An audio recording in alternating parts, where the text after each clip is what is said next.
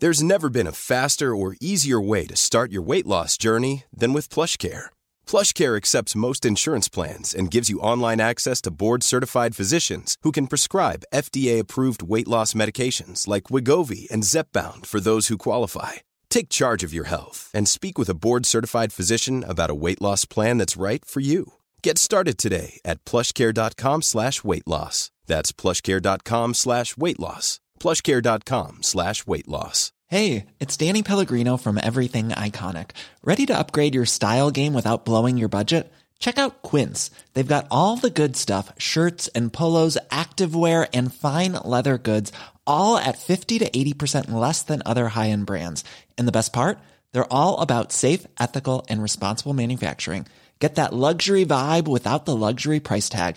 Hit up quince.com slash upgrade for free shipping and 365 day returns on your next order. That's quince.com slash upgrade. Spring is my favorite time to start a new workout routine. With the weather warming up, it feels easier to get into the rhythm of things. Whether you have 20 minutes or an hour for a Pilates class or outdoor guided walk, Peloton has everything you need to help you get going.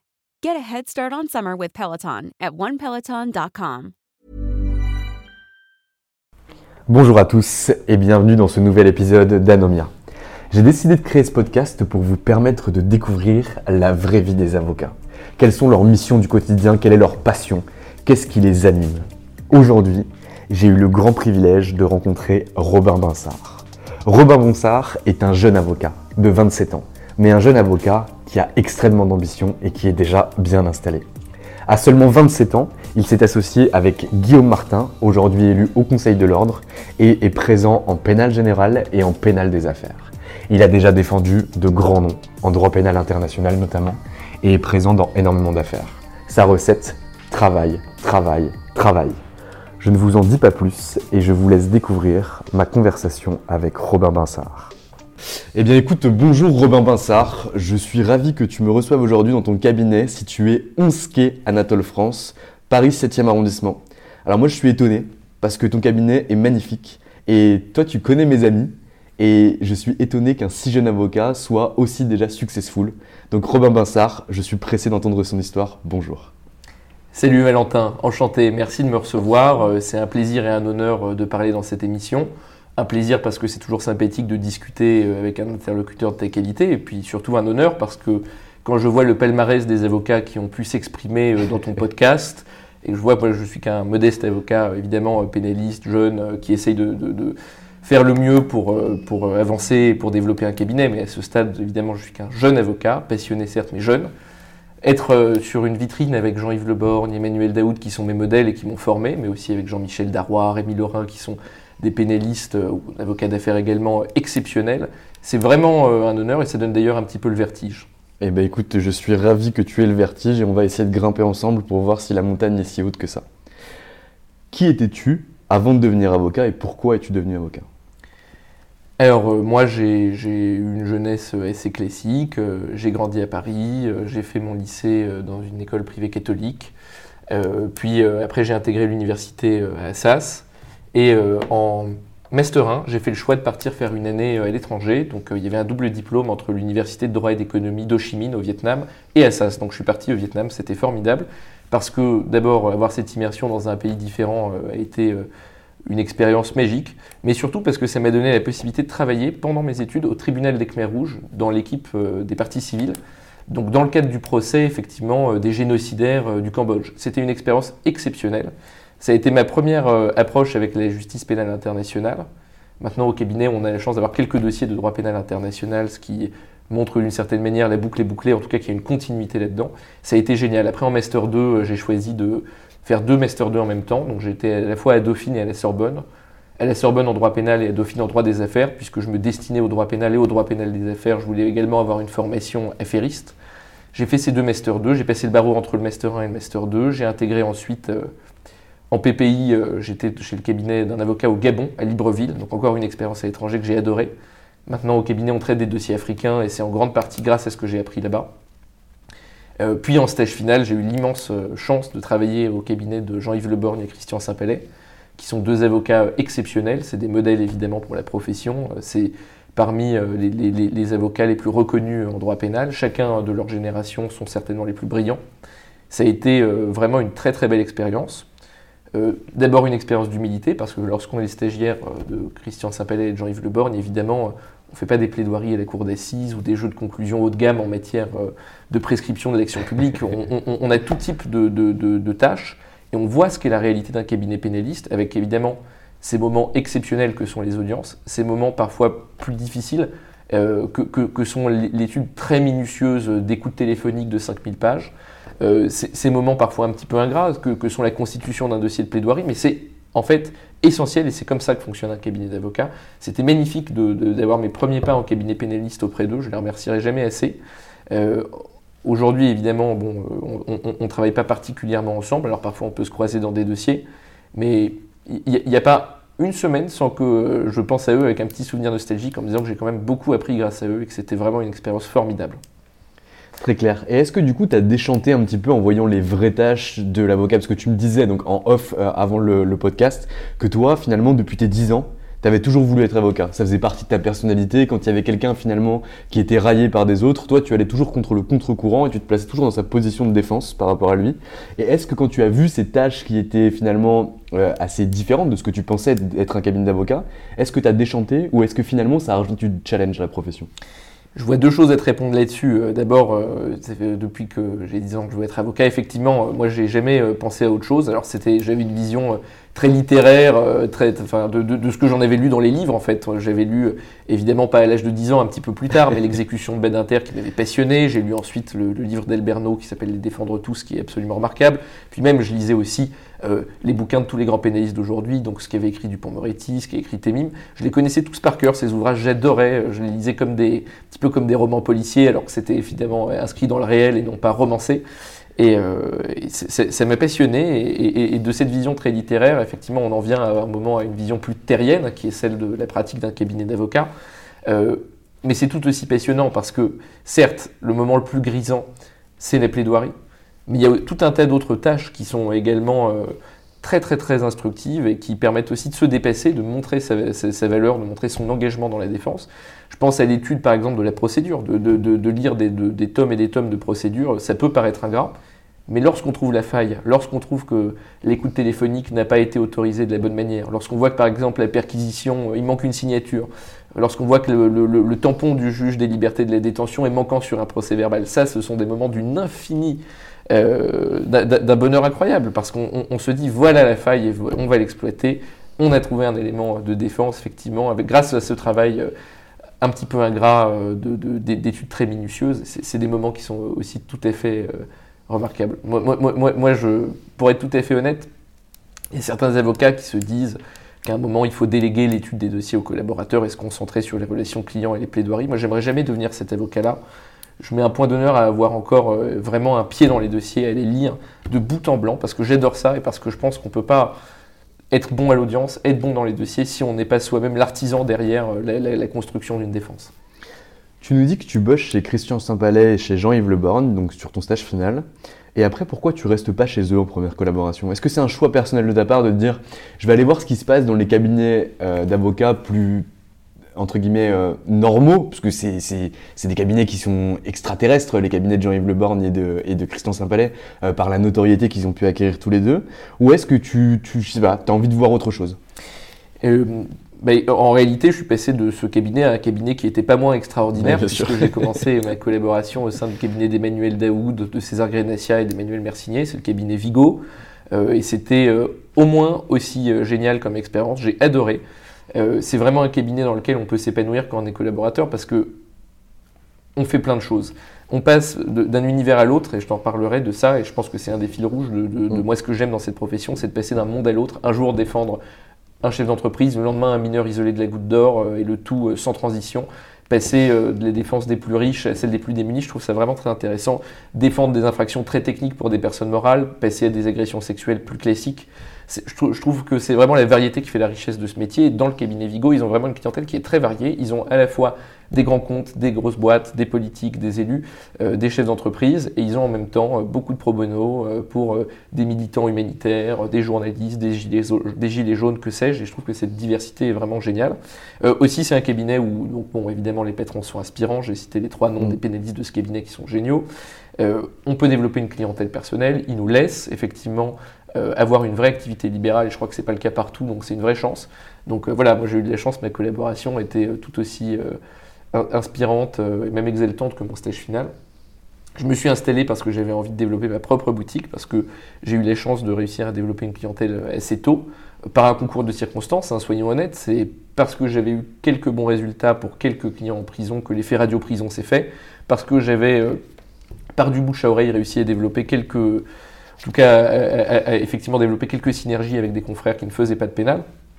Mais c'est à la fois le, fruit bon, bah, d'un travail acharné, on en reparlera, mais aussi d'un concours de circonstances. J'ai pu m'installer assez tôt, mais en réalité, si j'avais pas eu ce développement rapide, je serais évidemment resté euh, dans ce cabinet que j'ai adoré. Et alors, donc tu arrives chez Vigo du coup avec Emmanuel Daoud et là du coup tu deviens collaborateur. Est-ce que tu commences immédiatement à développer ou est-ce que tu prends ton temps et tu prends tes marques un petit peu avant de le faire? C'est-à-dire qu'avant de développer, il faut apprendre. Alors, euh, moi, moi, je suis resté deux ans au cabinet Vigo, donc évidemment, euh, c'est un temps assez court. Euh, mais, mais j'avais l'appétit d'apprendre le plus possible. J'avais déjà des semaines de six jours, comme j'ai toujours aujourd'hui, c'est-à-dire que moi, je travaille du dimanche au vendredi, je suis au cabinet presque tous les dimanches. Évidemment, il y a des exceptions, évidemment, il faut se reposer. Évidemment, l'idée, c'est pas de faire un AVC ou un burn-out avant 40 ans, donc un temps ou un moment ou un autre, il faudra que j'arrête cette habitude des semaines de six jours. N'empêche que ça permet de prendre un peu d'avance, parce que ça permet d'avoir du temps pour l'étude de dossier le dimanche, lorsque son patron ne nous appelle pas, lorsqu'on n'a pas d'appel de client, lorsqu'on est tranquille. le, dimanche, c'est vraiment un jour privilégié pour bosser parce que le téléphone ne sonne pas.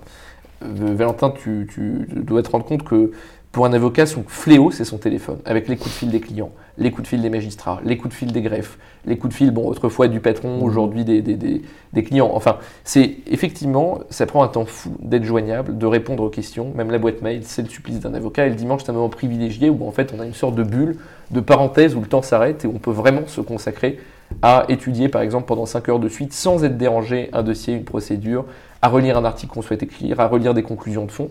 Ça, ce moment privilégié, je l'ai pris dès le début de ma collaboration pour essayer d'apprendre plus vite, d'en faire plus que les autres.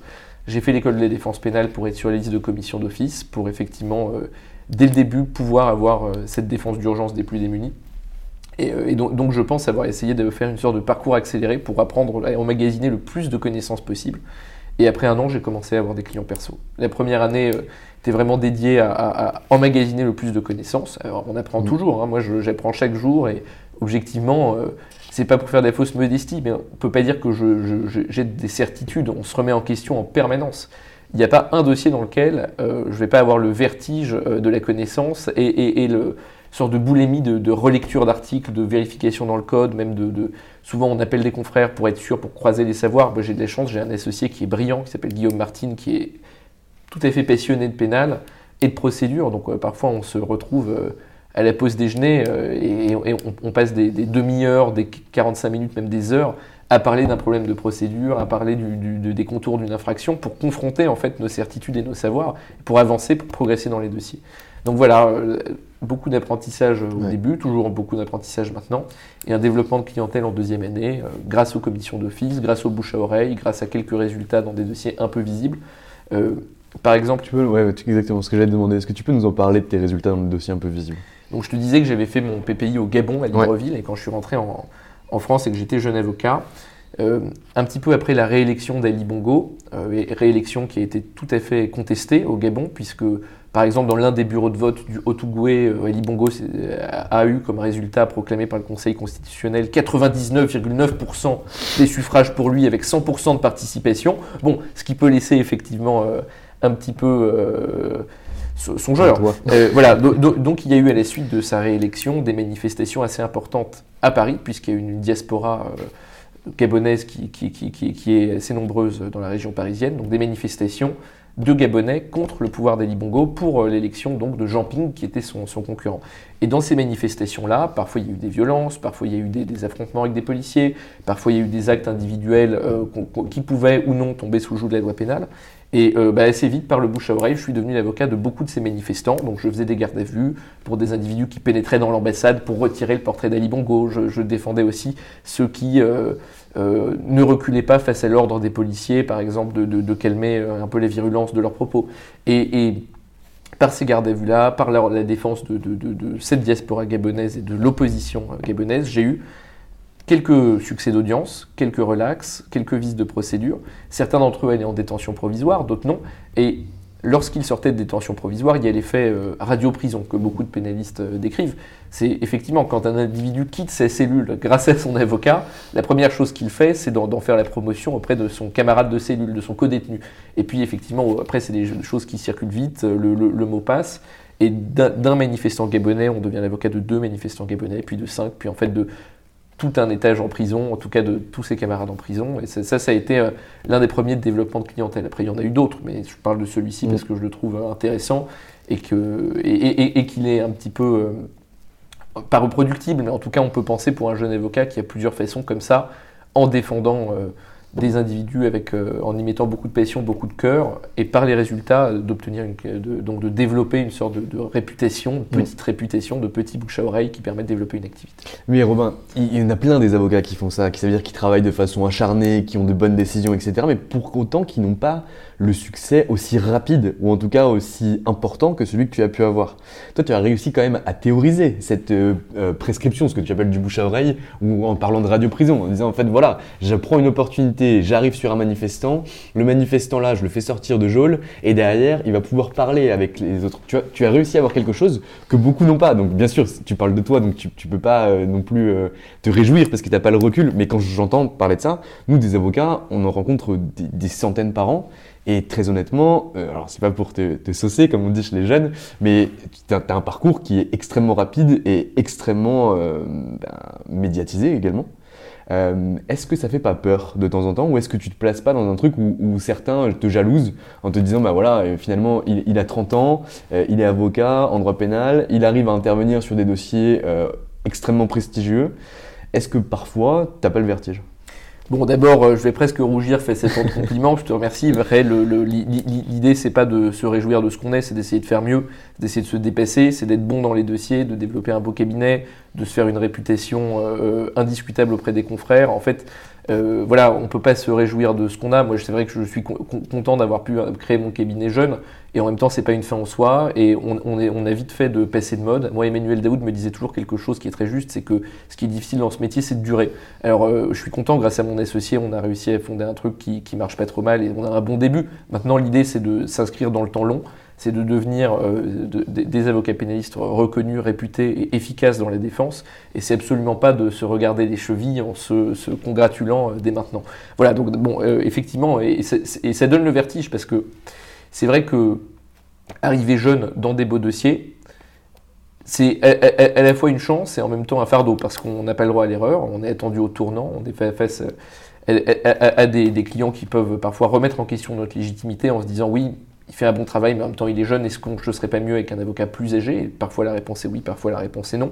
Donc ça nous pousse à faire toujours mieux, toujours plus, à être vraiment acharné dans le travail, à revérifier 50 fois chaque écriture qui sort de notre cabinet, et à être euh, plus que méticuleux, presque en réalité obsédé par le détail dans, tous nos dossiers. Voilà. Donc euh, c'est effectivement à la fois une chance, un peu un fardeau parce qu'on doit travailler mm. beaucoup plus, passer, être condamné à travailler encore le dimanche quelques années, peut-être même quelques décennies. Euh, mais, voilà, après, euh, quand, on a l'ambition, l'envie euh, d'être un avocat pénaliste, il y, a ce sacrifice nécessaire qui est celui de se dire à un moment, il faut y aller, il faut bosser, il faut pas avoir peur, pas avoir froid aux yeux, il faut faire ce qu'il est nécessaire de faire et pas compter ses heures, sinon on peut pas y arriver.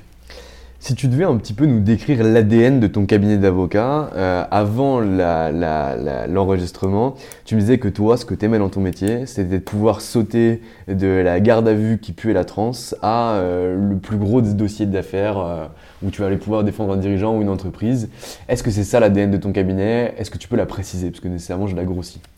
Alors c'est vrai que ce que je te disais tout à l'heure Valentin, c'est que moi ce que j'aimais dans cette pratique, et c'est la même chose pour mon associé, c'est vraiment de passer d'un monde à l'autre, de, jongler d'un univers euh, vers un autre univers. C'est de, voir en fait des dossiers extrêmement variés pour des personnes extrêmement variées dans des cas tout à fait différents. On a la chance d'avoir une clientèle qui est très variés. Et je disais donc, euh, un jour, je peux être amené à faire une garde à vue pour un mineur isolé de la Goutte d'Or. Le lendemain, une chambre de l'instruction dans un dossier de droit pénal des affaires euh, avec des infractions avec des montants à 7 chiffres. Et, et c'est ça ce qui est intéressant. C'est à la fois pouvoir tutoyer le, enfin, vous voyez parce qu'on garde une distance professionnelle, mais plutôt côtoyer des dirigeants d'entreprise, côtoyer des élus, mais côtoyer aussi des délinquants de droit commun, intervenir dans des dossiers de bandes organisées de trafic de stupéfiants. C'est la variété qui crée la richesse dans ce métier. Et je pense qu'on apprend énormément avec le droit pénal général parce qu'on voit les violences des gardes à vue, on voit parfois la violence de certaines pratiques policières. Pas plus tard que la semaine dernière, j'apprenais à l'issue d'une garde à vue que L'un des policiers avait dit à mon client dans le couloir lorsque j'étais absent Avoue ou sinon tu iras en prison. Et je crois que ça, malheureusement, c'est des choses qui peuvent être amenées à être répétées. Il ne faut pas faire de généralité, mais il faut savoir que ça existe. Donc on apprend la, violence de l'univers carcéral, la violence de la procédure pénale dans le pénal général. Et en même temps, euh, il y a une certaine technicité qui est passionnante dans le droit pénal des affaires. Et je pense que l'un se nourrit de l'autre. On apprend à être technique et à écrire et euh, dans le pénal des affaires lorsqu'on apprend à être combatif, à ne rien lâcher, à être euh, obsédé du détail dans le droit pénal de droit commun. C'est vraiment la variété qui, crée la, richesse, et c'est très intéressant de placer d'un monde à l'autre. Nous, on a des dossiers très français, euh, on intervient dans toute la France, avec mon associé, on a des dossiers stup à Nancy, à Colmar, on plaide parfois dans le sud, on est parfois dans le nord. Voilà, on, on est beaucoup à Paris, mais aussi euh, dans d'autres villes. Et en même temps, on a aussi des dossiers africains, dans lequel on plaide devant l'ONU, devant la Cour africaine des droits de l'homme, dans lequel on, a une dimension internationale, parfois même devant les juridictions françaises, avec des demandes d'extradition, demandes d'arrêt européen. Et c'est très intéressant d'avoir cette richesse et cette variété de dossiers-là. Et je crois que ce qui est très intéressant dans ce métier de pénaliste, c'est qu'on a vraiment la possibilité de l'exercer à son image. Et moi, ce que j'ai souhaité, c'était avoir quelque chose de très diversifié. Très clair. Aujourd'hui, tu n'es plus seul dans ton cabinet d'avocat, enfin, tu n'as jamais finalement été seul, à part si je me trompe. Tu travaillais chez, tu as, donc tu as fait ton stage FI chez Le Borgne, tu as travaillé ensuite pendant deux ans chez Vigo, ensuite tu as décidé de créer ta structure parce que tu avais énormément de conflits d'intérêts euh, en, deuxième année de collaboration, donc tu t'es dit que c'était le moment de t'installer. Aujourd'hui, tu travailles avec des collaborateurs. Est-ce que tu peux m'expliquer un petit peu pourquoi tu as décidé de prendre des collaborateurs, à quel moment? Et comment tu les as choisis? Bon, alors d'abord, euh, beaucoup de conflits d'intérêts, il ne faut pas exagérer, mais c'est vrai qu'en fin de collaboration, je me suis retrouvé dans un dossier où j'étais désigné, donc sans, le, sans mon aval, hein, désigné depuis le, greffe d'une prison par un client qui était qui s'est avéré être mis en examen dans un dossier où le cabinet dans lequel je travaillais représentait des victimes. Bon, mais ça a été un concours de circonstances et je me suis déporté de ce dossier, bien entendu. Euh, donc beaucoup de conflits d'intérêts, moi j'en compte qu'un, mais peu importe. Euh, il, faut, il faut recruter parce qu'en fait, effectivement, un cabinet a un plafond de verre on, est et on reste des artisans du droit, mais euh, c'est dans le collectif aussi que naît la force, que naît l'intelligence. Il faut savoir confronter euh, ses visions du dossier avec celles d'autres avocats, il faut savoir euh, travailler ensemble. C'est dans le travail d'équipe qu'on peut créer des, synergies intéressantes et développer une véritable efficacité judiciaire. Sans ça, lorsqu'on reste seul, je pense qu'on est tôt ou tard confronté à une limite. Donc c'est pour ça qu'on a souhaité recruter. Euh, quels critères euh, dans notre recrutement? Ben, On cherche des gens passionnés parce que c'est un métier qui est difficile. Il faut avoir envie d'aller en garde à vue, il faut avoir envie d'aller au parloir, il faut avoir envie de lire euh, des, pages et des pages d'écoute téléphonique. En fait, il faut aimer ça. Si on n'aime pas, c'est un métier qu'on peut percevoir comme ingrat et difficile. il vaut mieux faire autre chose. Il, faut, faut avoir envie d'en découdre pour, euh, je pense, euh, accepter euh, de ce travail-là. Et en revanche, quand on a cette envie, c'est un métier qui est passionnant et exceptionnel. Je dis ça du haut de ma petite expérience, mais de, ce que je vois pour l'instant, je suis émerveillé et je pense que ça sera toujours le cas plus tard. Et c'est ce que j'entends de, la part de tous les confrères plus âgés qui font ce métier avec passion, c'est que c'est un métier qui est toujours, toujours aussi passionnant. Il faut avoir la foi. Quand je dis qu'il faut avoir la foi, moi, il y a une phrase de Scott Fitzgerald que je trouve géniale et qui me semble vraiment adaptée à ce qu'est le tempérament que je cherche chez un avocat pénaliste dans mon cabinet et même de manière générale chez les pénalistes. C'est Fitzgerald qui dit que le propre d'une intelligence de premier plan, c'est de savoir réfléchir à deux idées contradictoires à la fois. Et en même temps, savoir que les choses sont sans espoir, pour autant tout faire pour les changer. C'est exactement ça. C'est se dire qu'il y a un mur de complexité et de répression qui est la machine judiciaire, qu'elle broie tout sur son passage, mais ne pas euh, se voir euh, défait et continuer à essayer de combattre avec le grain de sable, à vouloir la faire dérailler, à vouloir défendre coûte que coûte, même si on sait que c'est un travail difficile qui peut sembler souvent voué à l'échec. C'est en croyant toujours qu'on peut éviter cet échec que parfois on a des victoires éclatantes. Très clair. Écoute, je vais rebondir sur ce que tu viens de dire. J'avais une autre question, mais je vais changer. Euh, tu dis que la machine judiciaire bourra tout. Euh, j'ai vu passer un arrêt que j'ai eu hier soir, un arrêt du 25 novembre 2020 par rapport au secret professionnel et par rapport au droit justement de saisie euh, par un juge d'instruction de différentes pièces entre le client et son avocat. Et j'ai vu, alors peut-être que je l'ai mal lu et que je l'ai lu trop vite, que euh, la charge de la preuve était inversée. C'était à l'avocat de prouver que ce qui avait été saisi avait un lien avec l'affaire, ou en tout cas avec les intérêts et le mandat qu'il avait avec son client. Est-ce que tu as vu cet arrêt ou est-ce que je, raconte n'importe quoi ce, qui, ce, qui, se passe en ce moment avec le secret professionnel est très dérangeant parce qu'en réalité, le secret professionnel, c'est pas euh, pour permettre aux avocats d'être les complices de délinquants, c'est pour permettre à la justice d'exister. C'est pour qu'on puisse recueillir la confidence de ceux qui sont accusés et proposer les meilleures défenses possibles. Si l'avocat ne peut plus être le confident, alors personne ne peut l'être. Si on, est en fait la, dernière personne qui bénéficie du droit d'avoir une information, du droit de savoir, du droit de discuter avec des individus que tout accable. Si, si on retire ce rempart, l'individu ne peut plus jamais se confesser, ne peut plus donner sa vérité à lui, et on passe dans un univers euh, de la suspicion généralisée dans lequel en réalité le secret n'existe plus et tout devient poreux. Heureusement que ce secret existe. Et ce, que tu disais avec cet arrêt, mais ce qui est aussi vrai avec ce qu'on voit euh, avec le procès Sarkozy, avec les écoutes Paul Bismuth, etc., c'est qu'on est passé d'un secret inviolable à un secret euh, extrêmement réduit, puisque le champ du secret qui protège, euh, en réalité, s'amenuise comme une peau de chagrin. Hier, il était absolu, aujourd'hui, on dit que le secret n'existe plus lorsqu'on suspecte l'avocat d'être complice d'une infraction. Sauf que pour suspecter l'avocat d'être complice d'une infraction, faut d'abord l'avoir écouté. Et donc, c'est donner en réalité une sorte de blanc-seing aux écoutes filet. Les écoutes filet, c'est lorsqu'on écoute un individu dans un dossier, par exemple, euh, pour un thème ou sur une ligne, et que grâce à cette ligne, on va écouter aussi tout ce qu'il dit à tous ses autres interlocuteurs. Et l'air de rien, entendre peut-être parfois ses confessions avec un avocat et ouvrir un supplétif sur une prétendue culpabilité de ce dernier. Il y a, euh, en matière de secret, mais aussi en matière de fraude fiscale, une sorte de voile du soupçon qu'on jette sur l'avocat, et ça c'est insupportable. En matière de fraude fiscale, une récente directive, mais aussi des récentes jurisprudences, par exemple, c'est l'arrêt euh, Nicole Ritchie, dans lequel euh, effectivement son conseil fiscal a été condamné, un avocat, pour avoir été prétendument l'auteur d'un montage fiscal, il a été condamné solidairement à une peine de fraude fiscale pénale euh, et à une confiscation de son patrimoine, à une amende à hauteur de plusieurs dizaines de millions d'euros, alors qu'en réalité, euh, il n'avait fait que son euh, rôle de conseil dans un montage qui, a posteriori, a été considéré comme frauduleux, mais qui, à l'instant T, ne l'était pas. cette suspicion généralisée, donc je parlais de cet arrêt mmh. Nicole Ritchie, mais récemment, on a une directive européenne fraude fiscale qui a été reprise donc, dans la loi de répression sur la fraude fiscale de décembre 2018, dans laquelle on a créé une amende administrative pour tous les conseils fiscaux, donc que ce soit des avocats, fiscalistes, mais aussi des conseillers en patrimoine, des banquiers, que sais-je, pour les conseils fiscaux qui en réalité suggéreraient à leurs clients un montage qui a posteriori serait perçu comme frauduleux, on va engager leur responsabilité euh, de manière administrative, les condamner à une amende et parfois à la solidarité fiscale avec leurs clients.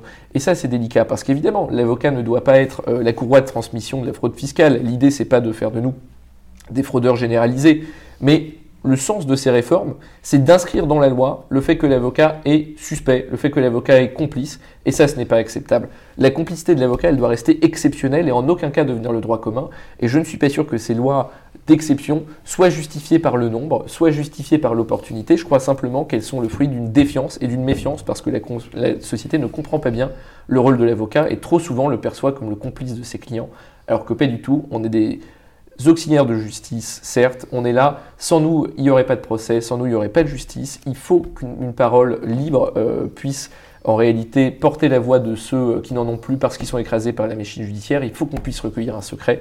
Il faut qu'on ait le droit en réalité de défendre librement. Sinon, il n'y aura plus de démocratie, il n'y aura plus de justice. Je partage totalement ton point de vue. Et en plus, quand on voit ce qui se passe dans certains pays, notamment de l'Est de l'Europe, où le secret professionnel est illusoire.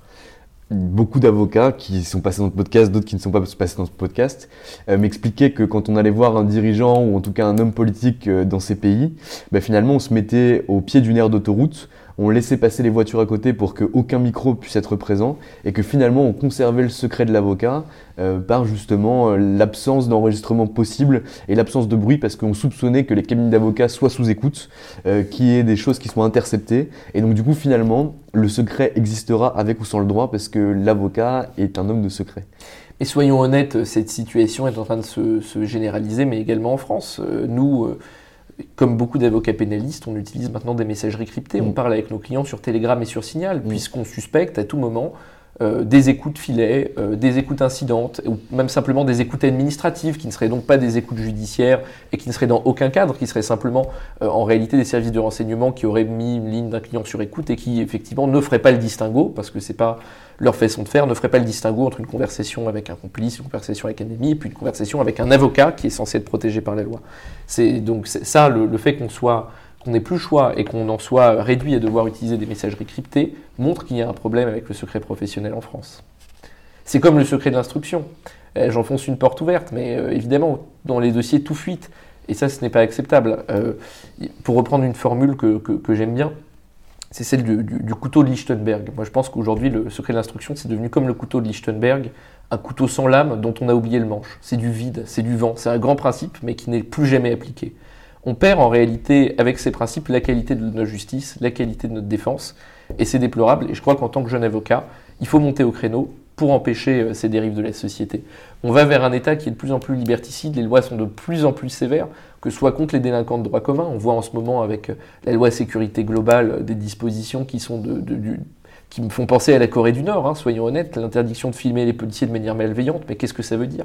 Le recours systématisé aux drones dans les manifestations, mais de quoi on parle?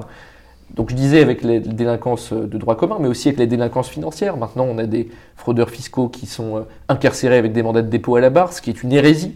Moi, lorsque j'ai vu donc Le droit de la peine, oui. effectivement, euh, dans le, le- le dossier Balkany, des réquisitions de mandats de, mandats de dépôt et de prison ferme, et quand, lorsque j'ai vu que celle-ci avait été suivie par les juges du siège, j'ai été accablé, parce que lorsqu'on réfléchit en termes de, de théorie de la peine, peut se rapprocher par exemple de ce que pensait et ce qu'écrivait César et Beccaria dans le traité d'É- d'Élysée des peines. L'idée d'une peine, pour qu'elle soit efficace, c'est qu'elle soit la plus courte et la plus systématique possible, mais également qu'elle frappe le plus près du délit euh, commis. On dit que la peine doit être afflictive. Au Moyen Âge, on disait par exemple que le blasphémateur devait avoir la langue percée ou le, le voleur les mains coupées. Bon, on n'en est plus dans cet acte de barbarie-là, mais transposé à la modernité, ça veut dire que le col blanc, celui qui commet des délits financiers, qui donc portent une atteinte à l'ordre public économique, mais non pas à la sécurité des individus, celui-là n'a pas sa place en prison et une peine intelligente, c'est une interdiction de gérer une entreprise, c'est euh, une peine financière importante, c'est une confiscation de son patrimoine. En revanche, la détention ne va pas améliorer cet individu. Il ne faut pas oublier que le rôle de la détention, on le dit, hein, c'est un des plus beaux articles du Code de procédure pénale, c'est à la fois de permettre la peine, la sanction, mais aussi l'amendement, la réinsertion. C'est de permettre à cet individu qui est censé être exclu du corps social de s'y réintégrer. Mais en fait, on va dans un mouvement tout à fait inverse, parce que lorsqu'on est dans le tout carcéral, tant pour le- les délinquants de droit commun qui ne seraient pas récidivistes, mais aussi pour les cols blancs, dont l'infraction n'a rien à voir avec la sécurité des citoyens, lorsqu'on incarcère pour incarcérer, on oublie l'idée de réinsérer et au lieu de réintégrer l'individu dans le corps social, en fait on l'isole et on le désintègre de toute structure citoyenne, de toute structure familiale. Je pense qu'on on- on atomise en réalité le sens de la peine en réagissant ainsi. Très clair. Robin, est-ce que tu as déjà été dégoûté par une infraction que tu as pu voir? Tu es arrivé en garde à vue un samedi ou un dimanche à 3h du matin et en voyant euh, ce, que, ce qui était reproché à ton potentiel futur client, ou en tout cas la personne que tu représentais, tu as senti des, des- des- des- des odeurs de vomi qui remontaient dans ta bouche ou tu t'es senti extrêmement mal? Bon, d'abord, il faut savoir que quand on est avocat, on a une clause de conscience. On peut Ouais. toujours refuser un dossier lorsqu'on se sent pas à l'aise avec une infraction. Moi, ce qui m'est jamais arrivé, j'ai déjà effectivement euh, été surpris euh, par les vices de, de- de- de- de l'espèce humaine et, et je trouve que certains de nos clients rivalisent d'ingéniosité euh, pour trouver euh, la manière la- toujours la plus vicieuse et la plus pernicieuse de commettre un acte. Mais ça, ce n'est pas le débat. J'ai jamais été dégoûté. Moi, j'ai toujours réussi à comprendre, en tout cas pour l'instant, et je dis pas que ça, ça sera le cas toujours, mais j'ai toujours réussi à trouver beaucoup d'humanité dans l'auteur d'une infraction, innocent ou coupable. Sans, sans arriver à justifier, on arrive à comprendre. Euh, Jean-Yves Le Borgne, avait un mot très juste là-dessus. Il dit que parfois la défense pénale, c'est réintégrer dans la vie humaine l'acte criminel qui est dans une réalité d'exception. Parfois, lorsqu'on voit les actes de manière théorique, lorsqu'on lit un fait divers, effectivement, ça nous paraît monstrueux. Mais lorsqu'on a face à soi cet individu, celui qui est accusé, celui parfois qui reconnaît les faits, et qu'on comprend sa réalité à lui, ses faiblesses, ses défauts, alors on ne peut que, euh, non pas adhérer, mais comprendre, euh, non pas s'émouvoir, mais en tout cas euh, et, essayer d'intellectualiser, de prendre du recul et de mettre au service euh, de cet individu la défense la plus exigeante possible. Il y a un mot euh, que, j'adore de, Bataille dans un bouquin remarquable qui s'appelle Le coupable. Bataille il dit que l'amour, moi je dis que c'est la défense, c'est l'amour d'un blessé pour la blessure de l'autre. C'est le fait de comprendre ce qui a amené un individu à commettre cet acte. c'est pas de le juger. On défend jamais un acte, on défend toujours un homme, avec son parcours, ses faiblesses, ses vices. Lorsqu'on. Il faut une certaine humanité, en tout cas, il faut euh, une certaine résilience également euh, pour faire ce métier, parce que sinon, on peut être dégoûté à plusieurs reprises, on peut être dans l'incompréhension. Mais lorsqu'on a la fibre, je pense, pénaliste, on voit toujours du beau, même dans le, ce qu'il y a plus laid. On voit toujours de l'humanité, même dans l'homme le plus diabolique. Et, euh, finalement, parfois, les auteurs des actes les plus odieux s'avèrent être les individus les plus compréhensibles, les plus ceux, qu'on arrive, ceux pour lesquels on trouve les mots justes sont parfois ceux que tout accable et ceux pour lesquels un simple, la lecture d'un simple fait divers ne permettrait pas de comprendre qu'une défense euh, est nécessaire et qu'une défense est pertinente. Très clair. Et ton plus grand succès, du coup, ce qui t'a fait le plus plaisir euh, au sein de cette profession? Parce qu'il y a des choses qui peuvent te dégoûter, mais d'autres qui peuvent te faire incroyablement plaisir. Ça peut être le retour d'un client, ça peut être euh, d'être nommé dans telle ou telle affaire, ça peut être d'avoir un mot agréable d'un confrère que tu respectes énormément. Est-ce que tu aurais des moments comme ça à nous raconter? Bon, d'abord, il faut savoir qu'il y a un truc, c'est que dans ce métier, les, succès sont de très courte durée, c'est-à-dire que parfois on a une relaxe contre tout ce qu'on pouvait penser, contre une certaine lecture du dossier, et on gagne. Ça, c'est une joie immense, mais quelques heures après, évidemment, elle retombe. Euh, les clients ont souvent la mémoire courte et il suffit parfois de rater euh, la réponse d'un mail de quelques heures pour que des années de confiance euh, et de travail soient remises en question. À l'inverse, les, échecs nous rongent. Hein, parfois, on voit un individu partir en mandat de dépôt à la barre, donc partir en détention à l'issue du procès devant nous, et on n'endort plus pendant quelques nuits. Parfois même, on se réveille éveillé en pleine nuit en pensant au dossier qu'on doit plaider le lendemain souvent euh, le week-end, même lorsqu'on est en vacances, on n'arrive pas à déconnecter, on est toujours happé par les dossiers. Donc ce que je voulais dire, c'est que les succès sont de courte durée, euh, les, échecs sont en revanche euh, ce qui nous hante les nuits. Donc voilà, il faut, relativiser ce qui est un succès dans ce métier. Alors après, vous, vous racontez un grand succès, j'en ai pas en tête, mais je pense par exemple à un dossier que j'ai plaidé à Nancy avec mon associé où tous les facteurs étaient au vert pour une condamnation impitoyable. On défendait un individu poursuivi et accusé d'être le, cerveau d'un trafic de stupéfiants.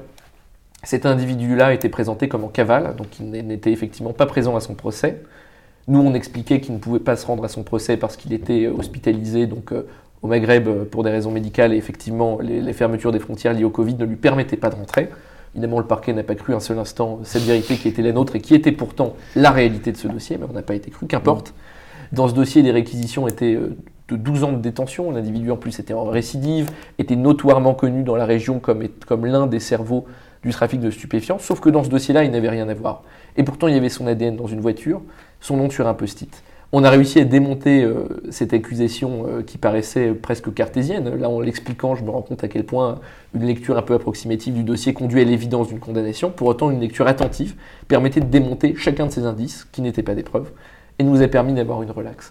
On était dans une telle euphorie, on avait l'impression d'avoir vraiment déplacé une montagne. Je me souviens vraiment, avec donc Guillaume Martin, mon associé, on était dans une telle joie d'avoir réussi à vaincre une accusation aussi colossale dans un dossier aussi difficile et pour lequel aucune compassion n'est possible, euh, du point de vue en tout cas de l'accusation.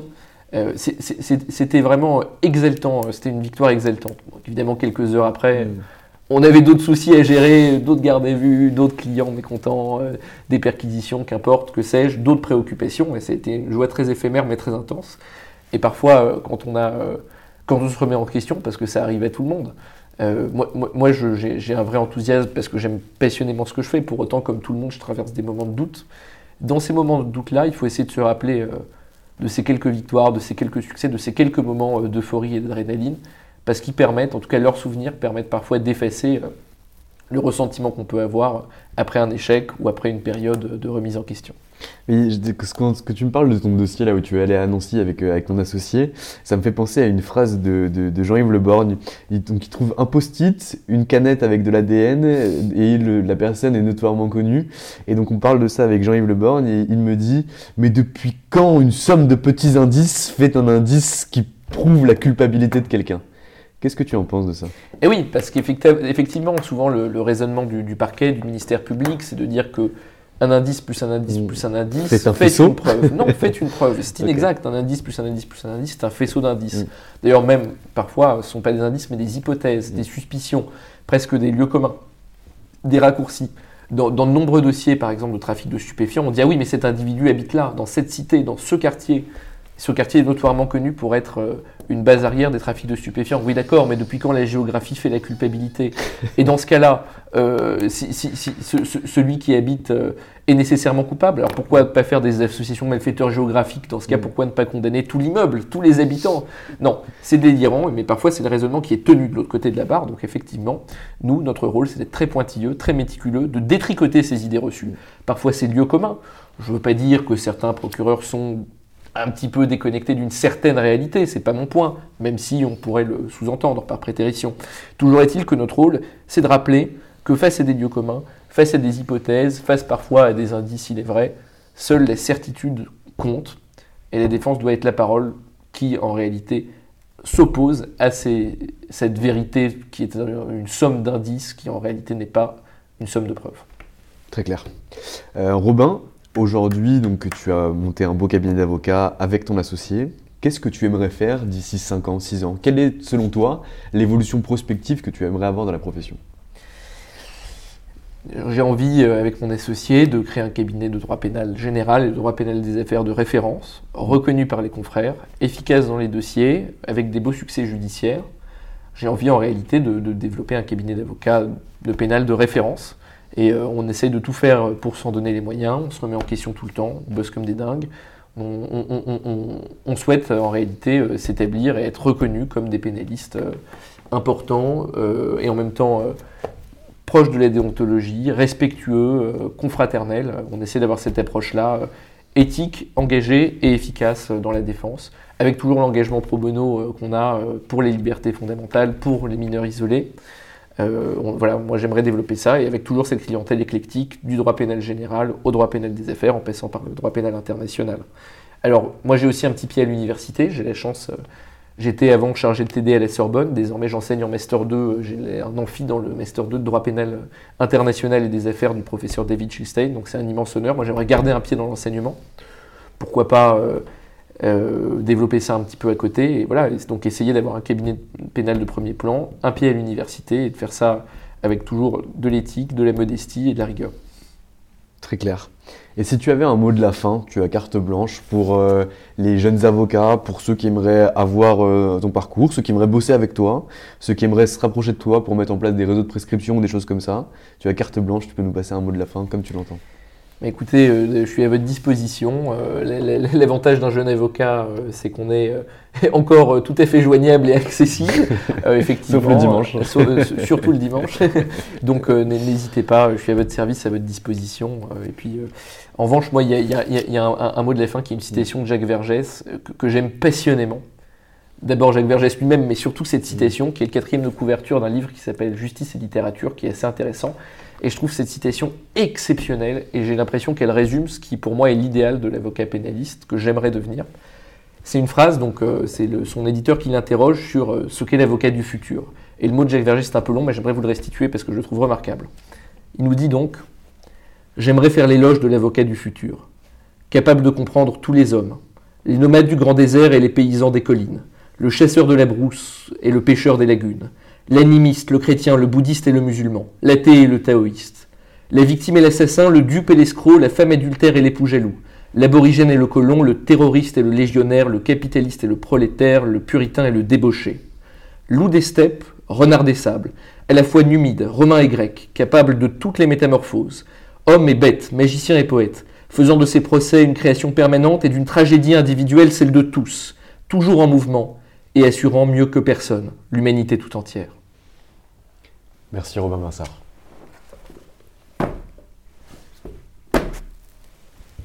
Et voilà, c'est fini pour aujourd'hui. J'espère que cet épisode vous a plu. Pour découvrir tous les contenus qu'Anomia propose, vous pouvez vous rendre sur www.anomia.fr. Vous y trouverez des vidéos, des podcasts, des articles et également nos propositions de formation et d'accompagnement dédiées aux avocats dédié au business des avocats. Je vous souhaite une excellente journée et n'hésitez surtout pas à nous contacter. À bientôt. Mom deserves the best, and there's no better place to shop for Mother's Day than Whole Foods Market. They're your destination for unbeatable savings, from premium gifts to show-stopping flowers and irresistible desserts. Start by saving 33% with Prime on all body care and candles. Then get a 15-stem bunch of tulips for just $9.99 each with Prime. Round out Mom's menu with festive rosé, irresistible berry chantilly cake, and more special treats. Come celebrate Mother's Day at Whole Foods Market.